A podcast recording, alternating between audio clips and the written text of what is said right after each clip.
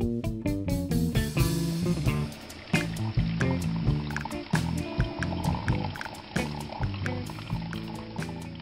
aí, pessoal, aqui é o Bruno Olímpio. Fala pessoal, aqui é o Hugo Henley. Chegamos ao nosso número 8, Coffee Tech 20 número 8. E a gente vai continuar o podcast número 7, falando sobre Docker. A gente avisou que Docker era impossível fazer em 20 minutos, né? É, foi difícil mesmo. Tanto é que a gente fez em 25 minutos praticamente, né? E cortou um monte de coisa, falou rápido pra caramba. É, então a gente hoje vai, vai aprofundar um pouquinho mais algumas coisas, explicar melhor algumas coisas. É, eu já vou até deixar um aviso. Pega o analgésico. Papel e caneta é importante. Papel e caneta. Se tá fazendo alguma coisa enquanto tá ouvindo esse podcast, eu recomendo que pare. é verdade. Porque assim, é, brincadeiras à parte, é, é bem. É, é, muito conteúdo, é muita coisa para falar. É. A, gente, a gente tem o nosso compromisso de ser algo em torno, né? De falar em torno de 20 minutos. Então, assim, a, a, o conteúdo por minuto vai ser alto. É, o número de palavras É. novas, de conceitos vai ser grande. Se você não está familiarizado, então recomendo que pare tudo e nos ouça. Eu acho que é legal falar que, assim, a gente no primeiro podcast fez uma introdução. Pro cara que não tem a menor noção do que é Docker, no primeiro podcast ele entende um pouco o que, que é, descobre um mundo novo, é, não aprende nada sobre Docker, o cara vê várias referências. Né? Passa a saber o que, que é e como é que eu começo né, a brincar. É, Quero brincar, onde é que eu vou, né? Sei mais ou menos o que, que é. É, isso aí. Já sei o que pesquisar no Google. Isso. Né? Nesse segundo podcast, a gente assume que é, Você já pesquisou. você já pesquisou, você já ouviu o primeiro podcast, já tem alguma noção. Né? É claro que falando sobre temas tão, tão técnicos, a gente está falando mais especificamente para o público de, de infraestrutura de TI, de desenvolvimento, para uma galera que está mais nesse contexto. Mas é aquilo que a gente sempre fala, nada impede que você sente o rabo na, na cadeira, estude, né, vá para o Google e aprenda. Assim. Isso aí. Tá tudo, tudo que a gente fala está disponível no, no Google. Né? Exatamente. Bom, e a gente terminou o primeiro podcast lá sobre Docker, falando, na verdade, com uma pergunta minha para o Hugo, que foi sobre se esse era um caminho sem volta, se o Docker efetivamente seria um caminho é, que todo mundo ia traçar. Né? E o Hugo colocou um número lá que deixou a minha cabeça pensando sobre isso durante a semana, que foi, ah, é uma tendência mundial, tanto é que o Google já faz deploy de 2 bilhões ou 1 bilhão, uma coisa assim, né? Alguns bilhões de containers por semana, né? Isso. E caramba, como é que se faz deploy de 2 bilhões de containers por semana? É, então eu fiquei com algumas perguntas na cabeça, a gente vai conversar sobre essas perguntas e a proposta é explicar um pouco mais como isso é possível. Né? Uma menção honrosa ao Gustavo, que continua de férias, a gente aqui Fala, trabalhando, Gustavo. né? Aproveita aí. Gustavo deve estar na praia agora, É. lá na Bahia. Cara na Bahia curtindo água de coco, a gente aqui trabalhando, tá certo. Vai ter volta. Mas, Hugo, vamos lá. Um Google da vida usando Docker e deployando 2 bilhões de containers me dá a sensação de que se o Google usa, é hora de largar minha infraestrutura e le- levar tudo para o Docker. Uhum. É, esse é o caminho mesmo? Olha, eu acho que é um caminho sem volta. Eu acho sim que tem que migrar a maior parte das coisas que você tem na empresa para, para containers, né? É, tem empresas, tem cases muito interessantes como o do PayPal, tá no YouTube, né? Como ele conseguiu reduzir o custo, a- o, o número de... o recurso computacional dele, né? O uso de recurso computacional é, para 10%, não é em 10%. Uau! para 10% do uso. Então, assim, eu acho que é um caminho mesmo sem volta. Mas tem que ser feito com muita cautela. É, eu acho que a primeira coisa é você ver. Isso, esse software que eu quero instalar, por exemplo, quem mantém a imagem dele? É a empresa mesmo? É um terceiro, que é um committer, por exemplo, mas é uma pessoa que pode parar de uma hora para outra? Como é para fazer é, update, por exemplo, dessa imagem depois? Né? Eu estou ouvindo uma versão X, a empresa lançou uma versão né, X.Y, né, com algum minor, por exemplo, né, de atualização, bug fix, sei lá. Como é para atualizar quando eu estou no container, né? É, assim, quem mantém esse, essa, essa imagem, né, eu quero dizer. A gente já está falando do Docker Image. É, pois é, É. quem mantém isso? É fácil, né? Assim, assim que lançar uma versão nova, por exemplo, desse software, já vai ter a imagem dele lá no Docker. Uhum. Então, as coisas você tem que se perguntar e tem que pesquisar. Não vou falar que ah, sempre faz assim o assado, porque não dá. Vai ter que pesquisar. Então, só toma cuidado, né? Porque sair colocando um monte de coisa em container, às vezes você pode se arrepender. Eu já, mesmo já me arrependi, né? De, ah, vou botar em container, vou botar em container e a própria empresa recomendava usar, por exemplo, o pacote do Linux, distribuição, né? Uhum. Então, às vezes é melhor você até botar o pacote da, de- do software do, no Linux mesmo, um apt-get install alguma coisa, dentro de um container, né? É, criar uma imagem sua com isso, se você quer rodar em container aquilo, do que às vezes é usar algum tipo de imagem mesmo, é, esteja lá no Docker Hub, né? Depende de quem está mantendo aquela imagem. Tem que sempre tomar muito cuidado com isso. É interessante, não é só catar qualquer imagem e usar, né? Exatamente. Especialmente em ambiente corporativo, ambiente de produção, como a gente fala, isso pode dar um. É. Eu Nada recomendaria até assim, ganhar a experiência primeiro, põe o seu migra alguma coisa. Né? Ah, você tem um jobzinho que roda, por exemplo. Tem alguma coisa que consome de uma fila, um job que em homologação. Troca esse job primeiro. Né? Uhum. Começa a brincar com as coisas bem simples, assim, não tem conexão com o banco, com API, com nada. Brinca com aquilo, faz a imagem, né? Você já vai treinar como é que faz um Dockerfile, por exemplo. Legal. Né? Então você treina com aquilo, faz, é, roda aquele container e vê como é que aquilo vai se comportar. Tá? Vai ganhando experiência. Aí passa para alguma coisa maior, homologação. Homologação tá rodando, produção. Entendeu? Assim, é. Não, acho que de jeito nenhum faça assim, ah, não, é tudo ou nada. Então, de um dia pro outro eu passei a usar Docker. De jeito nenhum. Você vai se Legal. enrolar. Não é um mundo tão fácil assim, né? O Docker é muito simples de usar. Mas quando você passa a usar em larga escala, você começa a ter alguns problemas que você nem sabia que poderiam existir. Né? A gente vai falar de algum deles aqui hoje. Legal, interessante. É, já deu uma visão de que, assim, certamente o Google não faz deploy de 2 bilhões de containers Docker, não passou a fazer é, de um dia para o outro, né? não virou o ano do Google mudou tudo, pelo visto. Né? Pois é, com certeza foi um, um processo, né? É. É, acho Você tem que estar que maduro para isso, tem que estar sentindo. Sua equipe tem que estar confiante. É, é uma, são N fatores. É, e, e uma coisa é, ah, eu tenho um- uma aplicaçãozinha que eu fiz para um TCC da faculdade, ou estou testando uma coisa e estou fazendo. Eu acho que é bacana usar esse tipo de aplicação pequena que você fez na faculdade, que você, sei lá, está testando se você aprendeu aquela linguagem de programação, por exemplo, para ir aprendendo essas coisas e antes de, sei lá, levar isso para sua empresa, né? Exatamente, vai aos poucos. Na própria empresa, quando você vai convencer alguém, convença dizendo que é um caminho a ser trilhado e todo mundo tem que comprar, né? Então, Legal. assim, não é só você sozinho vai bater no peito e vai botar tudo em container, você não vai funcionar, né? Não tem jeito. Se você não colocar num processo, não colocar na cultura da empresa, todo mundo entendeu por que você está fazendo aquilo, por que, que você está sugerindo aquilo, como qualquer nova tecnologia, né? Sim. Se a gestão não entender, dificilmente vai para frente. Ah, legal, bacana. Acho até legal a gente voltar, disso, voltar nisso daqui a pouco. Mas, bom, tudo bem. Você falou aí agora há pouco que o Docker é uma ferramenta muito simples de usar, mas que colocar tudo no ar e que fazer a coisa funcionar em larga escala não é. É, o que, qual é a diferença entre eu colocar lá a minha aplicaçãozinha pequenininha no Docker e eu usar isso em larga escala? O que, que tem por trás dessa larga escala que começa a ser Pois mais é. difícil? Você não estava falando, por exemplo, que o. Né, eu falei, mas você agora repetiu, que o Google faz 2 bilhões de. faz deploy 2 bilhões de containers por semana. Será que tem um humano que fica lá? Opa, vou subir mais um container do Gmail. E agora não sei o quê. Ih, e aquela máquina queimou. Então, e os containers estavam lá? O que, que eu vou fazer? Tem mais usuário entrando. Como é que eu escalo? Como é que eu escalo na aplicação? Como é que eu É. rodo mais containers, né? Em mais máquinas? Certamente que não, É né? impossível, né? É, Com humanamente esse número, acho que são. Se você dividir aí, acho que são 3 mil por segundo, alguma coisa assim. É impossível. Você não vai conseguir fazer, né? Nem contratando né, muita gente, você não vai conseguir fazer. Então, o que se, o que se faz nesse caso é usar algumas ferramentas de orquestração de container. Legal. Tá?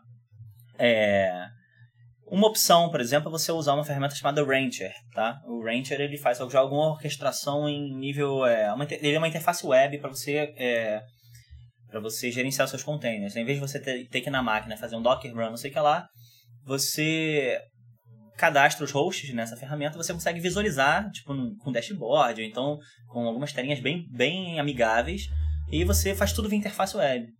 É, então você vai lá, criar container, é um link, criar container. Qual, criar uma imagem, sei lá, né, rodar um container, né?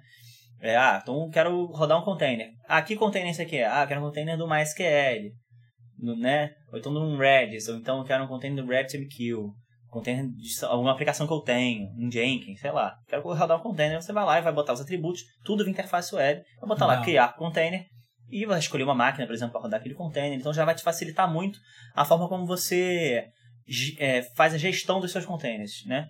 Então, assim, vamos supor que você tenha 10 máquinas, você já consegue olhar para um painel e ver quais são os containers que estão rodando em 10 máquinas. Você não tem que fazer SSH para 10 máquinas e ficar olhando, porque obviamente isso não escala. É, imagino que seja impossível. Impossível, né? Então, assim, para 10 máquinas você pode até tentar, né? Você vai, vai- já vai ser chato, né? Vai, Mas é vai- fácil perceber que para 100 Não, você é já não vai conseguir, né? Para centenas ou então muitas dezenas você não vai conseguir. Então, é, você, você usou a palavra orquestração. Essas ferramentas, então, de orquestração são as responsáveis por gerir os seus containers dentro do seu parque de máquinas, sejam É. virtuais, sejam máquinas físicas, o que quer que seja. Isso aí, vai isso. gerir. É, mas vai gerir. É, isso aí, isso aí. Vai gerir como, né? Você, por exemplo, para ferramentas de orquestração, que uma muito famosa é o Mesos, né? Pensa no Rancher como se fosse uma ferramenta para você gerenciar o seu parque, de alguma forma, ter controle do que está rodando aonde, e ele também te dá catálogos de ferramentas prontas para você deployar. Mas você tam, é, mas a orquestração de fato ocorre, por exemplo, num outro software chamado Apache Mesos. O que, que é o Apache Mesos? O Apache Mesos é um projeto que foi criado em Berkeley, um projeto de doutorado, né? Um doutorado em sistema, de sistemas distribuídos. Que legal. Acadêmico. Pois é, acadêmico e virou hoje, né? Todo mundo usa. É, o que, que é o Apache Mesos? O Apache Mesos nada mais. O que, que ele faz? É orquestrar onde tá rodando, onde os seus containers vão rodar, é, te garantindo, por exemplo, é, alta disponibilidade, né, tolerância à falha, né? Então, o que eu falo pro Mesos é assim, ó, Mesos, eu tenho uma aplicação que eu estimo, sei lá, que ela vai usar dois, é, dois núcleos e 128 MB de memória RAM. Ele vai olhar para o seu parque e vai falar onde eu tenho disponível esse recurso. Ele mesmo vai deployar essa aplicação, né? Em algum local que ele acha melhor rodar. Por que isso? Porque imagina você tem centenas ou dezenas ou sei lá quantas máquinas. Você não vai conseguir saber qual é o melhor lugar para rodar aquela aplicação. E um problema muito comum hoje em TI é o quê? Você tem parte do seu parque ocioso e tem aplicação caindo, porque tem gente demais acessando. Verdade. Então, como é que você vai gerenciar isso? Não dá para gerenciar na mão. Então, uma ferramenta desse tipo, né, como o Meso ou o Kubernetes, eles te proporcionam essa facilidade, que é você só diz para eles, ó, eu quero, eu quero os as restrições são essas, dois núcleos, 128 de memória e eu quero 10 instâncias rodando. Ele vai fazer deploy das 10. Distribuir nas máquinas que você deu a ele, né? E beleza, como é que você então. E se uma máquina morrer, por exemplo, né? Se uma máquina morrer, ele vai ver, opa, ele me pediu 10. Tava, tinha 10 máquinas, por exemplo, né? Tava rodando uma em cada um. Se uma máquina morrer, ele vai tirar dessa máquina que morreu vai botar. Alguém vai rodar dois containers, né? Se você Uhum. tem 9. Mas peraí, você introduziu, acabou de introduzir um problema aí.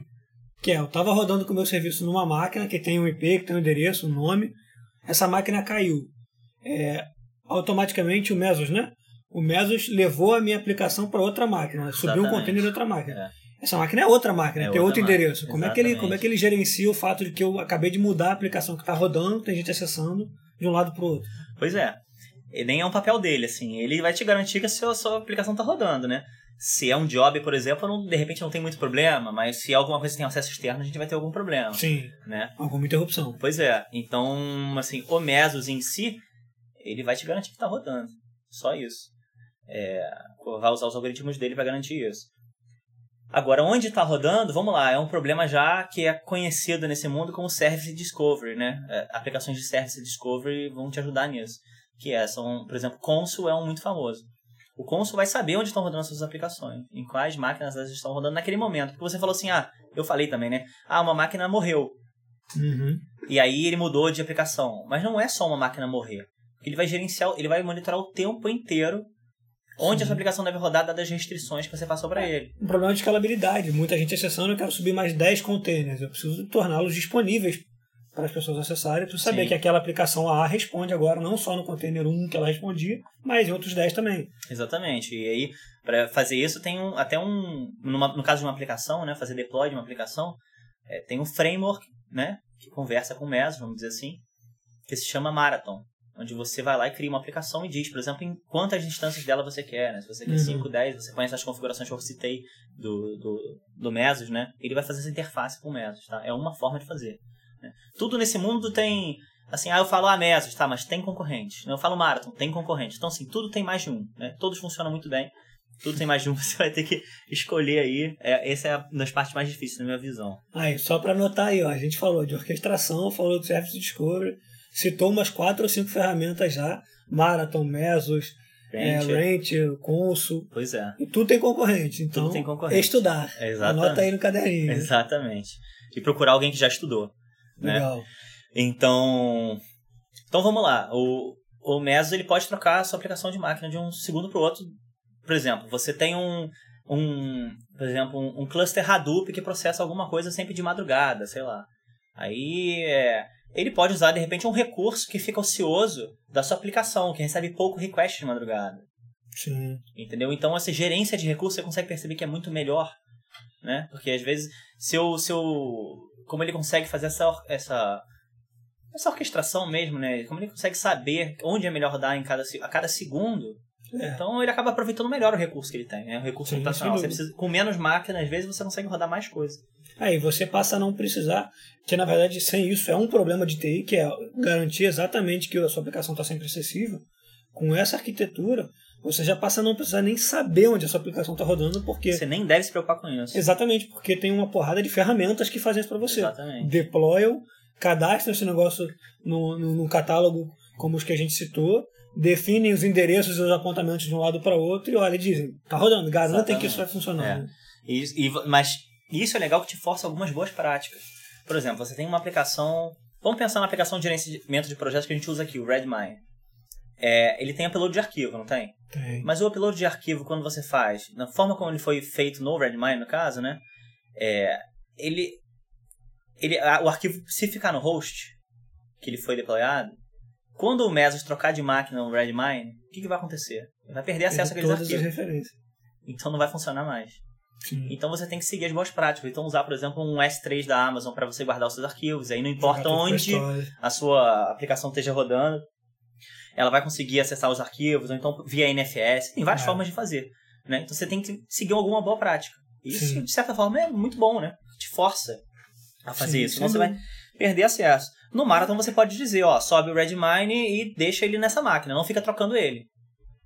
É possível, mas se você Você perde um pouco você da perde tua- um pouco do poder, né, do negócio de poder trocar toda hora de Sim. aplicação, mas é uma opção. Mas é legal sempre seguir as boas práticas, né? Eu até recomendo para quem tá ouvindo é, olhar o, manif- o, o 12, 12 Factor, né? Que é do Hiroko, né? É escrito no manifesto do Hiroko lá. Legal, Então, olhem o 12 Factor quando forem fazer suas aplicações. legal. 12 Factor. Outra referência, É. anota aí. Vai anotando para estudar. É, bom, agora. É, tá, não, tem antes. Eu ia puxar um papo de, de gestão, que é a minha praia. Mas acho que antes disso tem um problema, especialmente quando a gente está falando de aplicações web, de serviços que estão disponíveis para clientes externos, né, que não estão só rodando na sua, na sua empresa, é, que é proxy. Né, catalogar esse negócio e esse negócio que fica mudando essas aplicações que hora estão numa máquina, hora estão em 10, hora estão É. e o endereço de IP hora estão em 50, e o endereço de IP muda a cada hora. Como é que o proxy é, segura essa onda? Como é que eu sei onde é que essas coisas estão rodando? Dado que a gente falou que o Consul é o cara que descobre isso pra Pois é. gente. Existe um outro serviço que é o Consul Template. O Consul Template ele vai conseguir olhar para o Consul, tá? saber onde as coisas estão rodando e atualizar o proxy. O que é atualizar? Ele literalmente vai pegar no caso do HProxy, por exemplo, o HProxy é uma arquivo de configuração, hproxy.cfg. Ele vai atualizar automaticamente esse, esse- automaticamente esse hproxy.cfg a cada deployment, né? a, cada, a cada nova mudança no console. Né? Então ele tem um templatezinho, né? então ele tem um código lá, é, escrito em Go Template, né? que vai fazer isso. É quase que faz um for lá para cada aplicação que existe rodando, não sei o que, ele vai criar essas regras. Então, Cara, assim, é-. Pois é, isso é real time, impressionante. Você faz o deploy, é quase que instantâneo, o seu proxy já muda, ele já restarta o hproxy e tal. Então, assim, é, é muito rápido. E é assim que você é assim que ele, você consegue garantir que a sua aplicação trocou de lugar e seu cliente continua acessando a aplicação. É, né? eu tô imaginando, sei lá, eu sou cliente da Amazon, tô acessando lá o Amazon.com da vida comprando livro, ou vendo livro. Comprando Aham. ainda não, porque tem tá vendo Sim. transação. hoje. Tô lá navegando pelos livros, cliquei, cliquei no link do livro que eu quero comprar lá. Uhum. Aí, no momento em que eu cliquei, estou acessando uma aplicação que o proxy sabe que está em algum lugar, está numa máquina. No momento em que eu clico, ele troca essa máquina de lugar. Assim, claro que acho que também para proxy você tem que ter redundâncias, né? É claro. Porque você vai ficar. Imagina o Google deployando 2 milhões de containers, quantas vezes eles não reiniciam os proxies, né? Ah, com certeza. é. É, Aí você faz a arquitetura do proxy em HA, que aí já é outro papo, né? É outra coisa, É. que é alta disponibilidade. E aliás, HA proxy é exatamente isso, é um proxy É. para alta disponibilidade. Pois é. Já seria outro podcast. Sim. mas também tem que incluir o proxy nessa conta, nessa, Uhum. nessa arquitetura, nesse ecossistema, Isso. para tudo isso funcionar. né? Posso puxar meu papo de gestão para a gente terminar? Puxa aí, puxa aí. Né? Dado que eu não preciso mais apertar botão, fazer SSH, cadastrar arquivo de configuração de proxy, nada disso, me preocupar com tudo isso, porque tem ferramentas que automatizam isso para mim, é, eu, gestor, eu, administrador da infraestrutura, e não só da infraestrutura, na verdade, a galera de monitoramento precisa saber, a galera de desenvolvimento precisa saber, a galera de DevOps, de arquitetura, todo mundo tem que saber onde as coisas estão rodando e como elas estão rodando. Quero saber, por exemplo, é quando o meu parque está ficando pequeno demais para tudo que eu estou subindo, por exemplo.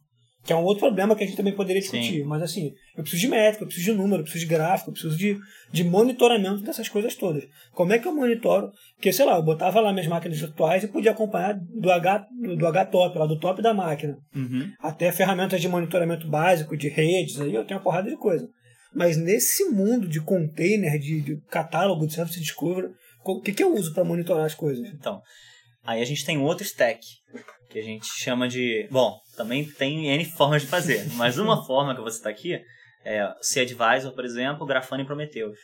C-Advisor é um container que o, que o Google criou, que ele fica rodando na máquina e, e, e ele tem algumas métricas, né? Ele tem uma interface, uma API lá, que você consegue, é um JSON, acho, que ele expõe, com todas as métricas daquele momento, né, do seu host. Uhum. Então, a cada, sei lá, 10 segundos ele atualiza todas as métricas e aí você tem uma noção de consumo de CPU, memória, é, ou então disco, tá?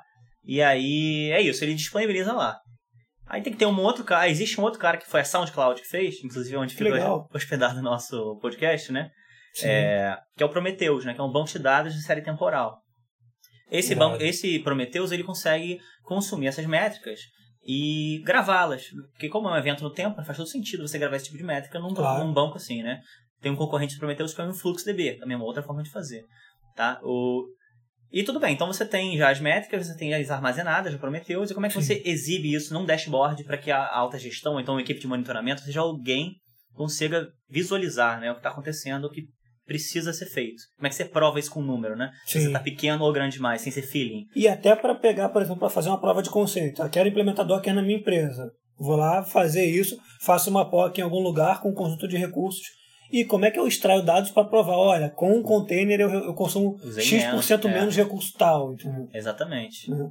Aí você tem que usar um stack desse. O último componente desse stack seria o Grafana. O Grafana pensa num dashboard lá que você uhum. vai montar suas queries, vamos dizer assim, para que vão virar gráficos no final. Então vai virar um gráfico, né? Sim. Então ele vai ficar consumindo, por exemplo, do Prometheus, gerando gráficos. O gráfico você define. Ah, eu quero um gráfico aqui, sei lá, quais são os containers que tem nessa máquina e quanto que cada container usa de CPU. Então você consegue dizer, porque é difícil assim, ah, aquela máquina está usando 70% de CPU. Por quê? Qual é o uhum. container que está usando mais ou menos? Sim. São todos usando a mesma coisa de CPU? Geralmente não. Geralmente tem um que em determinado momento usa mais, depois menos. Então é uma forma de você analisar isso por container. É, legal. Eu acho que aí a gente fechou um ecossistema que, que possibilita que a gente use os containers, né, saiba o que está rodando e onde, gerencie escalabilidade, disponibilidade, enfim, né, e entregue para a gestão, que eu acho que é um, passo muito importante, especialmente quando a gente está falando do ambiente corporativo, uhum. entregue para a gestão dado né, de como a arquitetura está funcionando, o consumo dos recursos, se é melhor ou pior, em que caso é melhor ou pior. É, é auxilia, né? na, auxilia na tomada de decisão, né? Exatamente, auxiliar na tomada de decisão. Né? Até porque você começou falando que não é solução para tudo. Tem, tem casos em que isso é bom, casos em que não é. Sim. Né? É, então, assim, nesse, nesse ecossistema que a gente apresentou de Docker, tem milhares de coisas para estudar, porque você citou umas 10 ferramentas diferentes. Pois é. E ainda tem uma que eu não citei, que eu posso falar rapidamente porque o nosso tempo já se esgotou, que é como, como fazer então para nossa aplicação ser deployada. Né? Porque assim, Sim. eu falei que o Marathon eu, eu, posso fazer isso, né? O Marathon eu posso chegar lá, criar, clicar um botãozinho e falar, ah, faz deploy da minha aplicação tal. Mas como é que eu faço isso num fluxo um pouco melhor, né? É, eu usaria, por exemplo, o Jenkins, que é uma ferramenta de Continuous Integration. Se você não conhece Continuous Integration ou integração contínua, eu não vou explicar o que é isso aqui, mas vá googar isso agora. Rápido. Né? Rápido, porque é importante saber. Né? E você já deveria estar usando se você não está usando. Então, é, o Jen é uma ferramenta famosa dessa é o Jenkins. Então, vamos pensar no fluxo que é o seguinte: o seu desenvolvedor fez um push para o Git, o Git avisa essa ferramenta de Continuous Integration, o Continuous Integration vai fazer o build da imagem, né? vai rodar os testes dentro dessa imagem, vai, vai gravar no Docker Registry, por exemplo, é, aquela imagem se o build funcionou, né? se os testes funcionaram, vai avisar o Marathon, porque o Marathon tem uma API, tá? Vai avisar o Marathon, Marathon, faz deploy dessa aplicação aqui, tá? Então o Jenkins pode fazer um curl mesmo para uma URL uhum. do Marathon, né, que está rodando na sua máquina, na sua infraestrutura, falando, ó, faz deploy de tal aplicação. Então você garantiu. E ainda tem mais uma coisa. Lembra que eu falei que tem é, você pode tem versões, né, para cada imagem? Você pode aqui como é que a gente faz, né? A, a versão da imagem é a mesma versão da tag do Git. Legal. Então, até o GC é importante nisso, né? Sim. Você consegue garantir que aquela aplicação naquela versão é a que está rodando nesse momento. Rastreabilidade. né? Rastreabilidade. E o que, que tem de código naquilo? Aí, beleza, você vê changelog, vê o que seja o que for, você sabe o que está no ar. Então você consegue perceber que é tudo integrado, né? Legal. Então são tipo 12 ferramentas integradas, né? Então, assim, é, é muita coisa mesmo. É, muito bacana. E 12 ferramentas escolhidas, né? Dentre É. todas as possibilidades que existiam para cada opção de, de serviço que a gente precisa, né? Pois é. É, Se você levar uma semana para cada ferramenta só para brincar com ela. é, dá um ano de estudo fácil isso aí. é, exatamente. Com todos os, os, Os e e os tal, concorrentes e tal. Pois é. Então, galera. Procure variar- alguém, né? Exatamente. Procure alguém que saiba. Procure alguém que já tenha feito, já tenha Não, passado. E evento, tem muito meetup sobre essas coisas, É. tem muito material no Google. Estudem, procurem. Se tiverem dúvidas, podem mandar nos comentários, podem mandar áudio pra gente, sinal de fumaça, carta, o que for. É, esse de novo ficou gigante, bem mais de 20 minutos, mas é porque é um assunto que não se esgota e é. nem em dois podcasts. É, Né? Eu ficaria feliz de ter ouvido alguma coisa desse tipo quando eu comecei a estudar, porque só de ouvir o nome das ferramentas certas É, já é. E como elas se comunicam, né? sim. Sei que ficou corrido, mas. Sei lá, ouve em slow motion depois, né? porque É, não, assim. é o tipo de podcast que é pra ouvir mais de uma vez, Pois é, nenhuma. porque assim, é. E pergunta, manda mensagem, manda e-mail, porque assim, é um assunto difícil, é super novo, não tem É. muita gente que domina. É um É mercado verdade. aí bem novo. Então é isso aí, galera. Bons estudos pra vocês. Qualquer coisa, manda dúvida pra gente e a gente se vê por aí. Abraço. Valeu, galera, um abraço.